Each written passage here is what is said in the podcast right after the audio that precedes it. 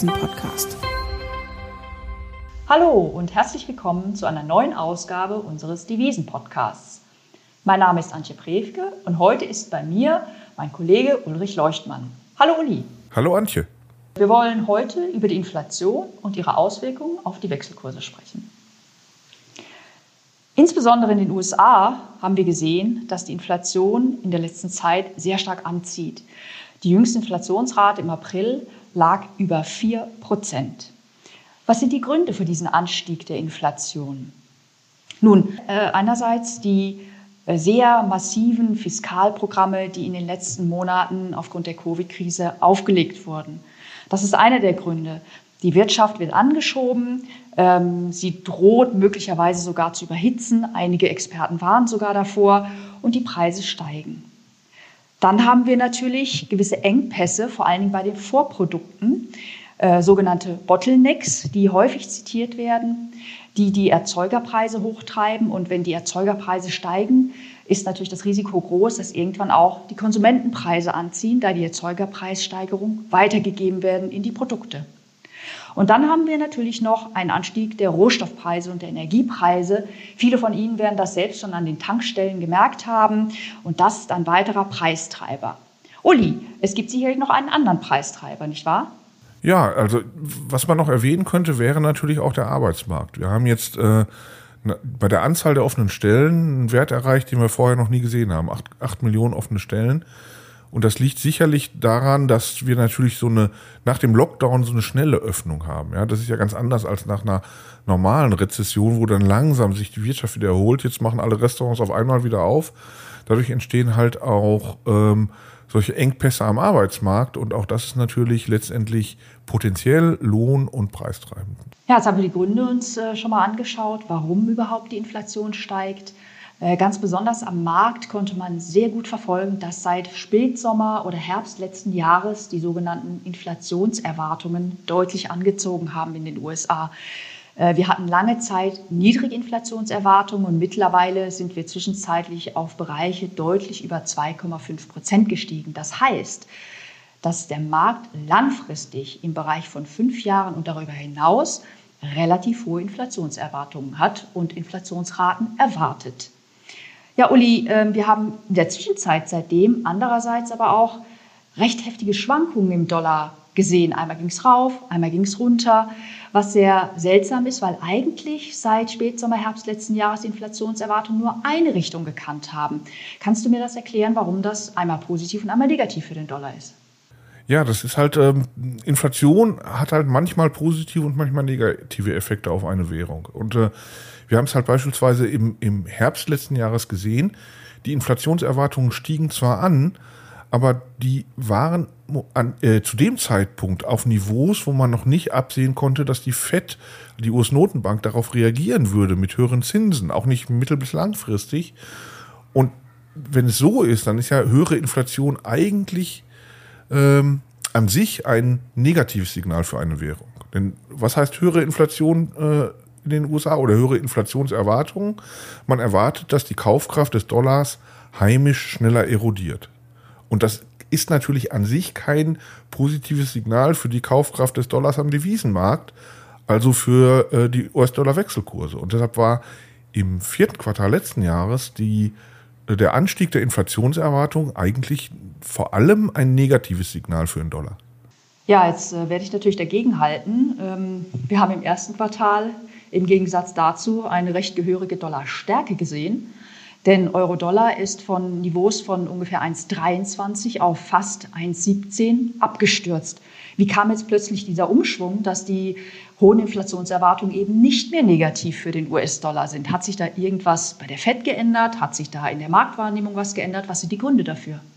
Also die FED-Strategie hat sich nicht geändert. Die steht seit letztem August. Aber ähm, als die Inflationserwartungen dann weiter gestiegen waren und in Bereiche deutlich über zwei Prozent gestiegen waren, wurde halt klar, dass irgendwann die äh, FED darauf reagieren muss mit Zinserhöhungen. Nach der neuen Strategie, die sie hat, nicht schnell, aber äh, bis dahin war ja die, die FED-Erwartung so, dass kaum absehbar war, ob sie überhaupt mal wieder die Zinsen erhöhen würde. Und ähm, so früh, früh in diesem Jahr äh, wurde dann klar, ja, die Inflation wird wenn man den Erwartungen des Marktes glaubt, ähm, dann auch in Bereiche steigen, wo die Fed wieder aktiv wird. Und äh, höhere Zinsen können natürlich diesen Inflationseffekt überkompensieren. Man darf nicht vergessen, normalerweise ist, funktioniert Geldpolitik so, dass wenn Inflation um x Prozent steigt, die Zinsen auch um mehr als x Prozent äh, äh angehoben werden von einer Notenbank. Und das heißt also, dann in so, so einem äh, Fahrwasser ist Inflation ja positiv. Denn das, was man an der Inflation verliert, bekommt man mehr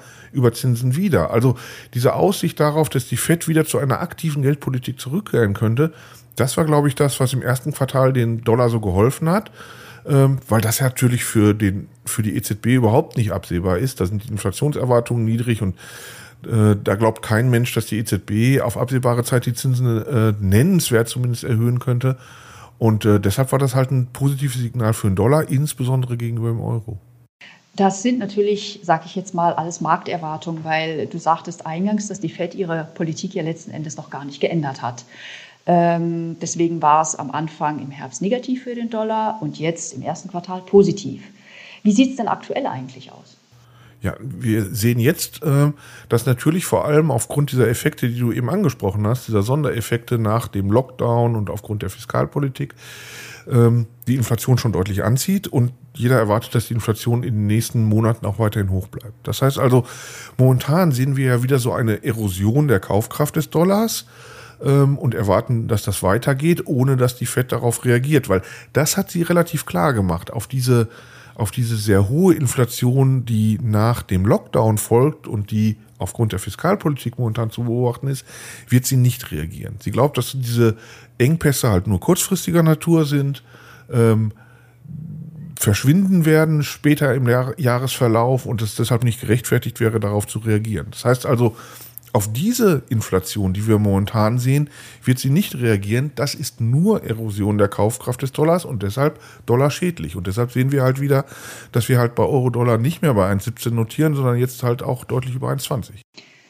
Ähm, ja, wie sieht das dann in der Zukunft aus? Oder kann ich mir da schon in irgendeiner Form Gedanken machen? Denn so wie ich jetzt ähm, dich verstanden habe, kann man annehmen, entweder, dass die Inflation in einigen Monaten oder Anfang nächsten Jahres eben wieder sinkt, weil, wie die FED sagt, wir haben nur temporäre Preissteigerungen, unter anderem aufgrund dieser pandemiebedingten Basiseffekte. Oder ich könnte vielleicht annehmen, dass die Inflation dauerhaft hoch bleibt. Wie geht es denn jetzt weiter?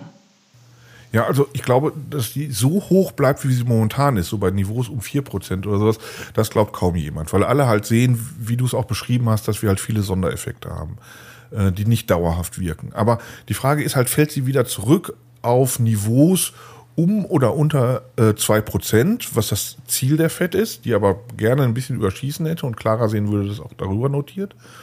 Oder bleiben wir halt in dem Bereich über 2%? Der Markt erwartet momentan dass wir so im Bereich um zweieinhalb Prozent landen. In dem Bereich hätte die Fed vielleicht mittelfristig auf jeden Fall wieder äh, Möglichkeiten, ihre Geldpolitik zumindest teilweise zu äh, normalisieren. Deshalb erwartet der Markt halt auch, dass so Ende 2022, Anfang 2023 äh, wir schon die ersten Zinserhöhungen durch die Fed sehen. Also von daher, was wir momentan sehen, ist sicherlich Dollar negativ, aber dann wären vielleicht auch wieder positive Dollar-Effekte zu erwarten. Allerdings gibt es natürlich auch kluge Argumente dafür, dass die Inflation halt doch wieder in den Bereich unter oder um zwei Prozent zurückfällt.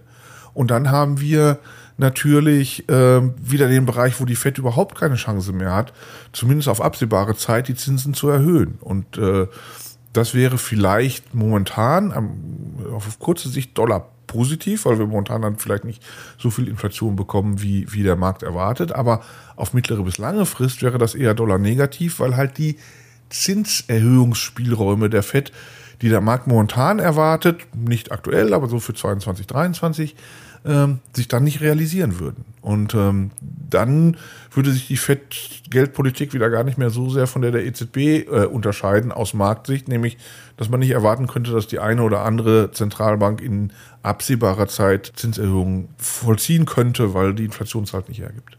Das heißt, lass mich kurz zusammenfassen. Im Prinzip hängt es, was schwierig natürlich zu beurteilen ist, weil wir sind in einer Phase, die wir so zuvor noch nie gesehen haben. Es hängt davon ab, bleibt die Inflation auf erhöhten Niveaus, sprich auf Niveaus, die nachhaltig an oder über dem Fettziel, das heißt bei 2% liegen? Oder äh, sinkt die Inflation wieder längerfristig nach unten zum einen? Und dann hängt es natürlich auch davon ab, wie reagiert die Fett. Was ist denn unsere, unser Basisszenario? Ja, unsere Ökonomen gehen davon aus, erstens, dass die Inflation auf kurze Frist vielleicht nicht ganz so hoch ausfällt, wie der Markt momentan erwartet. Das wäre erstmal Dollar positiv, aber unsere äh, Ökonomen gehen halt auch davon aus, dass wir auf äh, mittlere Frist um oder unter zwei Prozent sehen. Und das wäre halt negativ, weil dann sicherlich die FED nicht Ende 2022, Anfang 2023 schon erhöhen könnte. Aber man muss natürlich sagen, das sind natürlich sehr schwierige Prognosen momentan. Ähm, denn ich meine, wie, wie, du sagst, wir sehen Dinge, die wir vorher noch nie gesehen haben. Wie reagiert eine Ökonomie am Ende eines Lockdowns? Wie reagiert eine Ökonomie auf ein Fiskalprogramm, was wir zumindest außerhalb von Kriegszeiten so noch nicht gesehen haben? Äh, und so groß sind die Unterschiede ja gar nicht. Also ob wir jetzt über 1,9 oder 2,5 Prozent reden, macht für die FED viel aus. Aber das ist natürlich angesichts dieser Unsicherheiten, wie denn die Ökonomie funktioniert in solch einem ungewöhnlichen Zustand, eigentlich kein großer äh, Unterschied bei den Prognosen. Und deshalb ist natürlich es momentan sehr schwer, äh, Prognosen zu machen. Und deshalb verstehe ich auch, dass es viele Leute gibt im Markt, die eine an, völlig andere Euro-Dollar-View haben als wir. Aber äh, das ist halt sozusagen die Unsicherheit, die momentan drin ist äh, im Markt. Also diese die Unsicherheit darüber, wie nachhaltig bleibt die Inflation oben und äh, äh, damit, wie viel Spielraum hat die FED in den nächsten Jahren. Ja, das ist wirklich schon sehr spannend, wie du sagst, zu sehen, wenn man mal äh, rückblickend auf die große Finanzkrise schaut, so 8, so 9, da hat im Prinzip jeder mit Inflation gerechnet, die dann jahrzehntelang nicht kam. Ähm, jetzt hatten wir eine neue, nie dagewesene Krise, plötzlich steigt die Inflation und damit hatte eigentlich auch in dem Maße erstmal keiner gerechnet. Es sind alles neue Perioden, die wir so noch nie erlebt haben, weshalb es eben so wichtig ist, äh, sich tagtäglich die Zahlen anzuschauen und zu versuchen, ein Basisszenario zu entwickeln.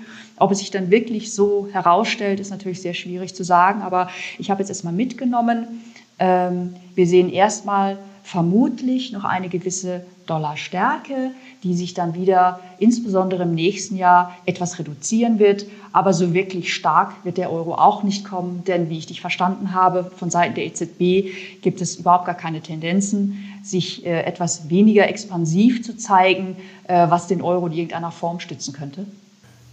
Ja, dabei muss man aber sagen, wenn jetzt beide Zentralbanken wirklich auf, auf mittlere bis lange Frist nichts tun, also wenn beide Zentralbanken bei 0% äh, im Fall der FED oder bei minus 0,50 im Fall der EZB bleiben, wäre das, glaube ich, ein Euro-positives Signal. Weil, guck mal, wir hatten seit Ende 2014 im Grunde ausgesprochene Euro-Schwäche. Ne? Da kam man mal von 1,40. Also das waren so Niveaus, die früher mal normal waren. Und diese ausgesprochene Euro-Schwäche ist, glaube ich, sehr gut gerechtfertigt gewesen, weil sich halt FED und EZB Geldpolitik deutlich unterschieden haben. Weil die FED das haben wir ja 2015, 16 bis 2018 gesehen, auch immer mal wieder die Möglichkeiten hat, die Zinsen zu erhöhen, was die EZB nicht machen konnte. Und deshalb waren wir halt in einem Bereich, wo ähm, diese aktivere FED-Geldpolitik eigentlich auch gerechtfertigt hat, dass wir einen relativ teuren Dollar sehen. Ähm, wenn die beiden sich nicht unterscheiden, also wenn, wenn nichts passiert bei, bei äh, Zentralbanken und der Markt auch nichts erwartet, dann sollte das eigentlich dafür sprechen, dass wir zumindest moderat höhere Euro-Dollar-Kurse sehen.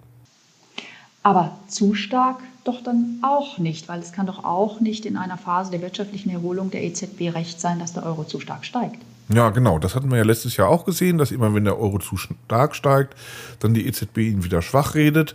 Allerdings muss man sagen, das sind natürlich nur graduelle Effekte. Ich meine, erstmal in der Phase einer wirtschaftlichen Erholung ist vielleicht die EZB auch nicht ganz so nervös, wenn der Euro stärker wird. Außerdem glaube ich, geht es eben mehr um die Geschwindigkeit als über das Niveau. Also wenn es moderat geht, mit moderater Geschwindigkeit geht, akzeptiert die EZB, wie wir ja sehen, auch höhere Kurse. Ich meine, als sie im September letzten Jahres anfing, den Euro schwach zu reden, waren wir auf, auf Niveaus von 1,20. Wir sind ja mittlerweile jetzt auch, auch darüber gekommen.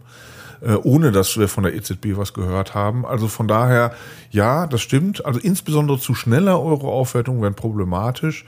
Aber ähm, wenn es so peu à peu geht und, und moderat, mit moderater Geschwindigkeit, in moderatem Ausmaß geht, wäre das halt schon, glaube ich, das wahrscheinlichere Szenario für den Fall, dass ähm, der Markt seine Erwartung wieder dahin korrigiert, dass für beide Zentralbanken auf nächste Zeit, absehbare Zeit nicht zu erwarten wäre. Ja, vielen Dank, Uli. Das waren sehr interessante Einblicke. Äh, wir haben gehört, dass die Inflation im Prinzip in den kommenden, ich würde sagen, nicht nur Monaten, sondern Quartalen Dreh- und Angelpunkt für die Wechselkurse ist. Und in diesem Zusammenhang natürlich dann auch die jeweilige Reaktion der Zentralbank. Vielen Dank fürs Reinhören. Äh, auch in der kommenden Woche beschäftigen wir uns an dieser Stelle wieder mit einem wichtigen Thema für den Devisenmarkt. Vielen Dank für das Gespräch, Uli. Ich danke dir, Antje. Bis dahin eine gute Woche. Tschüss. Tschüss.